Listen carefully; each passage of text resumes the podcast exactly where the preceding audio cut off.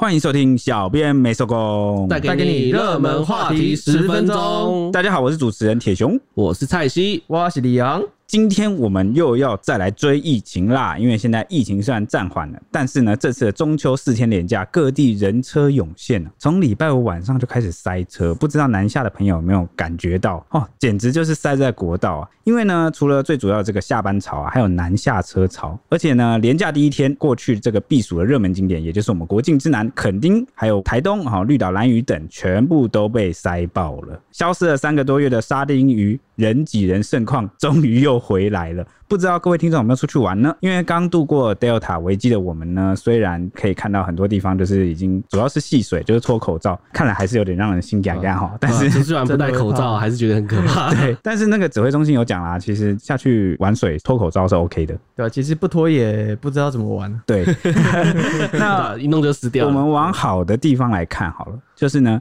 有包这个游艇出去玩的旅客，在接受媒体访问的时候就很嗨哦，他就一直喊说：“出去玩，出去玩！”看起来就像是走过了这个疫情的这个阴霾的紧绷期，哦、看起来是大家要比较放松一点了。终于松了一口气啊！毕竟疫情也是很久，真的很长一段时间了。对，五月以来嘛，对。那之前还让大家有点心嘎嘎的变种病毒案，好，我这边就来跟大家分享一下，回顾吧。对，回顾一下，就是最近的两宗 Delta 变种病毒群聚案啊，就一度让台湾就很紧张，包含那个长隆机师案，总共有三例确诊，那当时就框列了五百一十九人，就是接触隔离嘛，那就已经确定裁剪期满是全部阴性，就全部都阴性啊？对，就是比较庆幸是裁剪的全部都是阴性了。嗯，那九月十八号就宣告这个落幕了，就是。正式结案哈，还都是没有传播出去。对，没错。那另外还有一个就是新北的幼儿园案，那目前也是框内的三千六百人，就非常多。那其中有二十八例是确诊的，三千四百七十二例是阴性。那其中还有一百人是目前还在检验。那我们这一集播出的时候，应该是检验结果就出炉了。哦。那到时候如果这些人一百人全部都是阴性的话，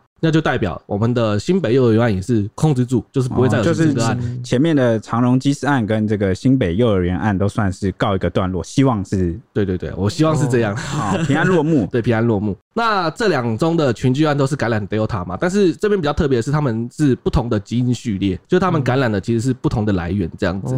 那幼儿园案中啊，还有四例的框列对象，因为病毒量太低，是无法定序的。目前就是认为他们的源头应该是各自独立的事件，就是可能还要就是有个隐忧啦。对，有个隐忧。虽然这两个我们目前已经掌握到的案子哦，两条链没有扩散出去。对，好，就是被我们有算是都掌握下来。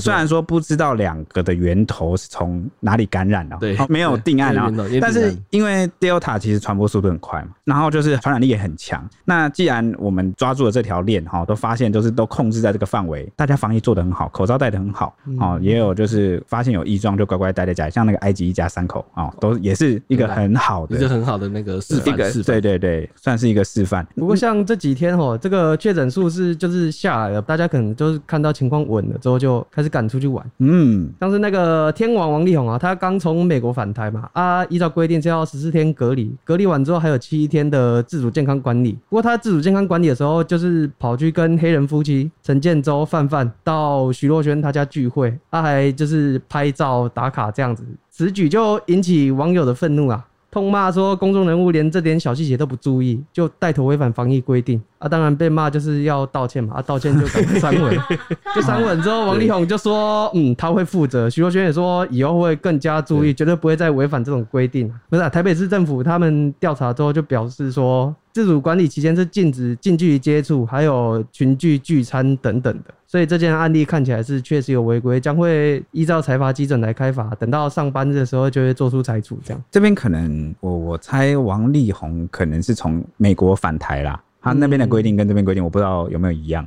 可能两边的不同没有了解到吧。对对对，也我也不太确定，因为我们毕竟不是当事人。但是因为可能其他聚会的这个友人，现在聚会就要小心一点。你看有朋友来你家做客，就说你现在是不是刚从国外回来？你已经 过了那个隔离期间了没有？还是要注意一下。对对，哎，没过没过，滚滚滚滚回家！你没有出现在我家就过哈，这样。你没有资格出现在我家。对对对对对。刚才李阳的口气让我想要在当兵的时候，哦，我被打就要站好，就是还是有认错就好，就是大家注意对，防疫就是。变成说，除了注意自己，还要注意别人。别人对，还要注意别人，这是可能比较不方便的地方。而且现在又是廉价，其实聚会蛮容易出现的。哦，对啊，现在又是一个群聚期，对 所以啊、呃，做好一些确认的，在一些必要的地方戴好口罩，就变得蛮重要的哦。对啊，那这边另外也有确定裁罚的 case，就是长隆群聚案感染 Delta 的林姓机师哦，他因为在自主健康管理期间违规和有人聚餐。然后就被公司 开除了。那这边民航局就是代卫福部决定开罚林姓机师四十万元，裁处书已经寄出。长龙航空因为督导不周，然后也被开罚两百万。主要是因为历经了就是这一年来啊，机组员应该要更自律，然后也多次提醒就是业者必须落实去约束员工啊，然后还两度邀集开会，就反复的提醒说，哎，你们一定要约束员工，不要让他在自主健康管理期间乱跑。没想到还是发生这种事，就跟之前诺富特的案子一样啊。对对对，就是因为诺富特之后。哦，然后这个政府对于机组员啊，还有他们这些航空公司，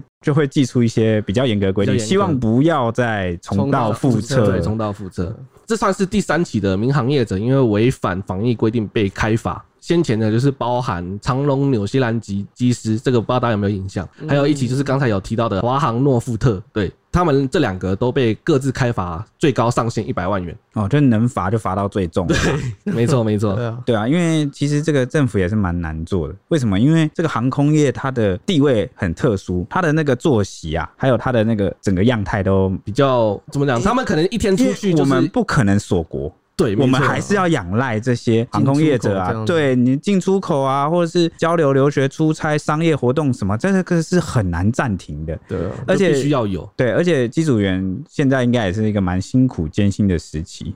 因为他们要配合很严格的防疫规定，对对，防疫规定。那大家一百个人都遵守，那偏偏有你一个人哦，老鼠屎，就是没有遵守。那结果呢？啊，网友对集火，然后集火哈，网友就会自己说啊，你们赚那么多钱，很好很爽啊，怎么样啊？那你怎么没有遵守防疫政策啊？其实这个就是老鼠屎哈，大家就是不要去攻击整个，可能一千个人、两千个人里面就一个，然后可是大家骂的时候，我也就是全部对，就是全部就一起骂。对对对，我觉得不太好了哈。大家还是我们把它厘清出来，啊，对啊。然后我们回归疫情的话，就疫情能不能控制的稳定，主要要看的是疫苗的覆盖率啊。目前台湾接种人次大概一千三百多万，是 AZ 为最大宗啊，大概八百六十多万人，人口覆盖率已经到了四九点四三。不过我们最近有出现一个嗯很大的风波，就是混打。因为目前台湾自购到的疫苗到货量是偏少了，就有莫德纳跟 AZ 有来，你不要上接种脐橙的。我我知道昨天前天嘛，那就是莫德纳加 AZ 来，好像一百七十二万剂。嗯，对，已经有不少人接种第一剂，已经超过十周了，就迟迟等不到第二剂嘛。就这个消息出来之后，又有人。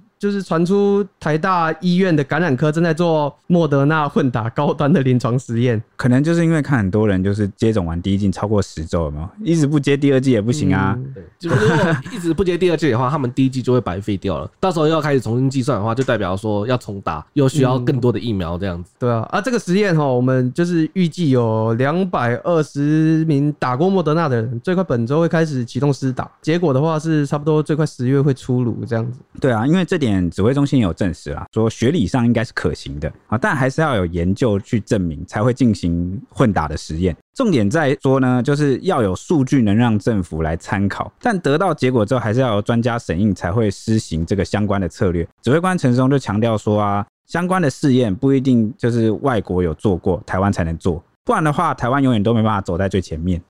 也不是最前面啊，但他是说台湾不能走在前面。嗯，哎，不知道大家怎么看，但是呢，因为外界就解读说他这一席话就是在为这个莫德纳短缺啊找解方哈，试图要解救这个莫德纳的孤儿。就是我们刚刚讲的，就是很多人打完第一剂就等不到第二剂嘛，因为数量太少了。但是呢，就是我们这个身为急诊重症科的名医，也就是我们台北市长柯文哲看了就很火大哦，直接就是开炮骂中央说，单打高端都还没有做完三期试验，现在就已经要研究混打，已经超出了医学院训练的理解范围，啊，Beyond my understanding，哈，超出我的理解，哈，他是这样讲，理解，对。那这个莫德纳混打高端啊，这个话题啊，就是烧起来了，啊，就是在网络上也炸锅。那很多政论节目都在谈这件事情啊，我们就就是晚上的这个小编们在新闻作业的时候，也是开着电视啊，我们就会看一下政论节目啊，名嘴们在讲什么。好，我就看到这个关键时刻的主持人刘宝杰啊，他就说：“宝杰你怎么看？” 他说：“现在第一打莫德纳，你跑不了了，你终究是要打高端的。”啊，结果呢，他就是对着这个美丽岛电子报的董事长吴子嘉。喊话嘛。那接下来我们就有请这个李昂哈来扮演一下这个吴子嘉当下的反应，因为真的蛮经典的哦。就吴子嘉他一听完之后当场崩溃，就大喊说：“保洁啊，你这从哪里听来的啊？那不就是晴天霹雳的二号高端真的要砸我身上来啊？”然后他又说了一句：“哦，我跟你们保证，就 Delta 会跟着高端就要来了。凭什么认为高端打到我身上没有任何问题？难道民进党是要冲着我来的吗？我早就讲过了，牙医。”牙医，牙医，牙医就是要来害我的啊！这个莫名其妙，我真的不能接受啊！干脆你拿高端的过来给我喝比较快啊！用喝的是怎样？我真的很生气，听起来真的非常的生气，都想喝高端的。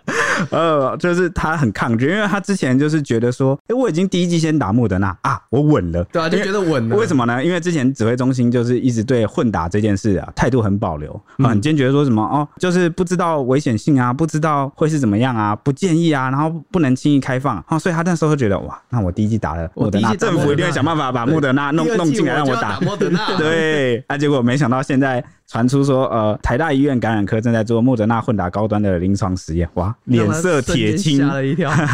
那这边就要再提到前台大感染科医师林世璧啊，他就认为啊，像高端这种次蛋白疫苗啊，全世界的进展都很缓慢。那美国生技公司 Novavax 还研发的疫苗还有很多困难，所以就没有上市。但这次次蛋白混打 mRNA，学理上这是有可能成功的，问题在于高端数。量也没有多少，然后他就说啊，我们买了那么多莫德纳，假如它都可以如期来的话，我们其实不太需要用高端混打，就他比较不建议我们用高端混打。当然，而他还提出了一个解方，就是说国际上比较常见的解决方式，就是用两种 mRNA 的疫苗来混打，这样是比较没有争议的。他应该也没有建不建议吧？他只是说需不需要。好，他说假使买的莫德纳都有如期到货的话，我们也不需要来研究到底高端能不能混打。对啊，对不对？那我刚刚前面有讲到说，这个一开始指挥中心对于混打的这个议题啊，态度是比较保留。这个两三个月前啊，当然啊，我们谈疫情这么多集，我也是讲过说，哦，民间跟官方都会一直滚动式修正哦，所以。现在刚刚那个我也谈到陈时中啊，指挥官陈时中也讲说，不一定要国外做过，台湾才能做啊，这样这次就让台湾哈，我们就站在世界最前面，对对对，不然的话台湾没办法在最前面。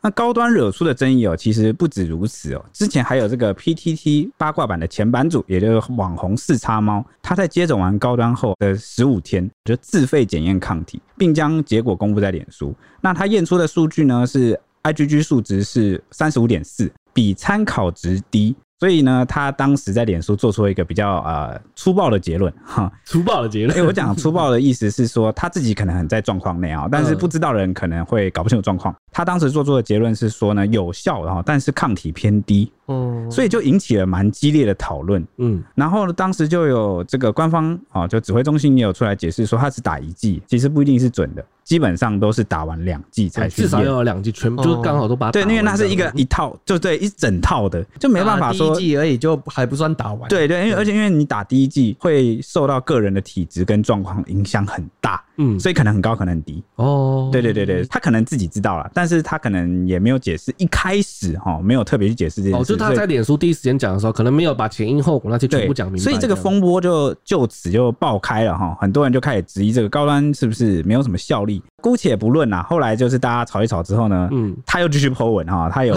他有讲，对 他有讲到说呢，他朋友就是。混打了 A Z 加莫德纳，然后去自费检验，结果呢，这个检验的抗体啊，高达这个 I G G 数值啊，到了四千九百六十五。啊，他三十五点三十五哎，他打完高端第一剂只有三十五点四，但他朋友打 A Z 加莫德纳，I G G 数值就高达四千九百六十五，他就感叹说：“ 哎、欸，这我朋友这个是比我多了一百啊，是我的一百四十倍这样。”哇，对，可是人家是打完两剂啊。对啊，所以这个事后指挥中心预防接种组召集人李秉颖就回应啊，说台湾曾经验过这个。数千名的机组员的抗体，体内的抗体，嗯，嗯，那有七个人接种完两剂之后，体内依旧验不出来哦，验不到抗体哦，就打了两剂还没抗体哦。对啊，所以他就反问说：难道你能凭这样就说疫苗不好或没效吗？你就会因此叫大家不要去打疫苗吗？他就强调说呢，只打第一剂，然后就去验抗体是没有用的。嗯，因为也有人只打第一剂是不会产生抗体，嗯、或是打完两剂，刚刚那机组员有没有七个机组员也没有产生抗体啊？嗯，他说临床实验不会只看每一个人的资料，会看群体哈，整个群体的表现。哦，嗯，对，但是还有一个额外惹出的争议，指挥中心就是正式回应说，哦，医疗院所要检验抗体的话，要先向地方卫生局提出申请，由卫生局来核定价格。虽然说目前有十二家指定的医疗院所可以提供检验，但没有开放一般民众自费检验，所以四叉猫到核心验抗体这件事情。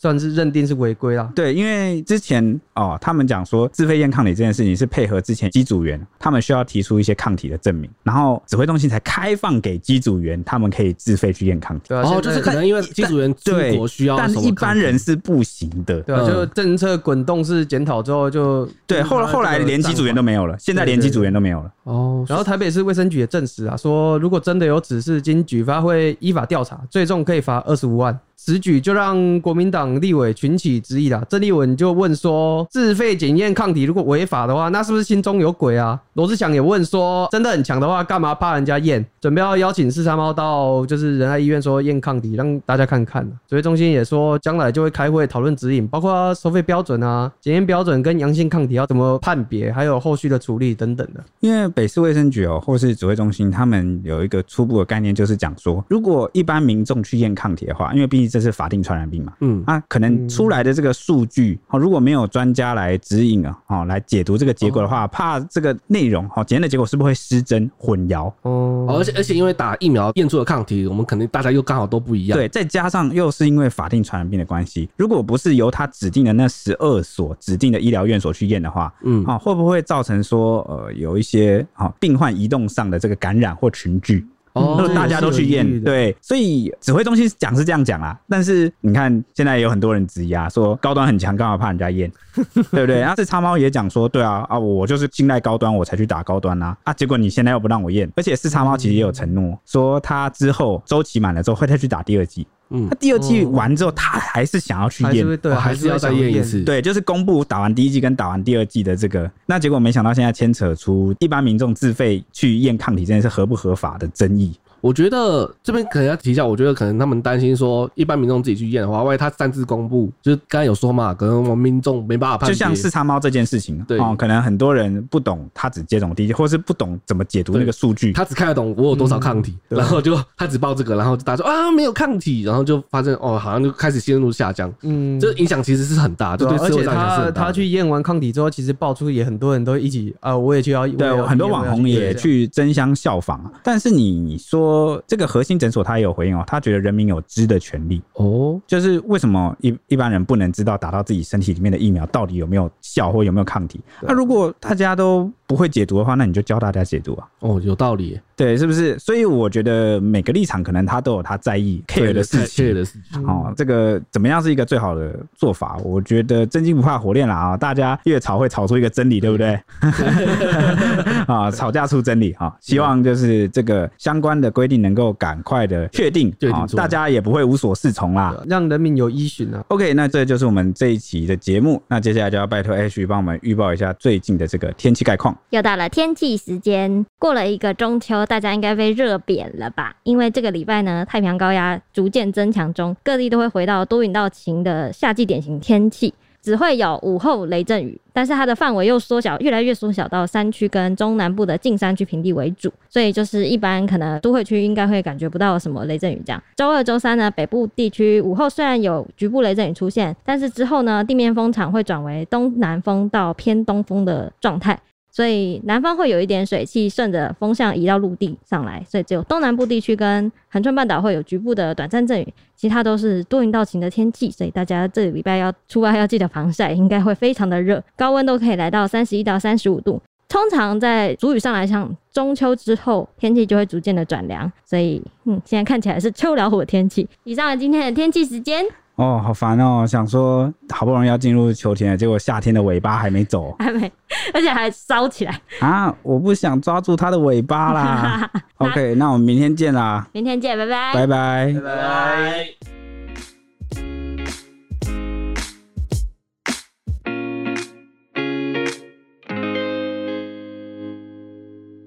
只听声音不够吗？欢迎到 YouTube 搜寻 Today is my day。现在不用氪金，只要订阅，开启小铃铛，就能看到小编没收工超精美的小动画哦。为什么听起来这么像乐色手游的广告啊？我们又没有送什么九九九屠龙宝刀，他还送魔关羽吗？但我们有送五星魔铁熊。哦，大家快来收集魔铁熊，陪你一起聊热门话题时事。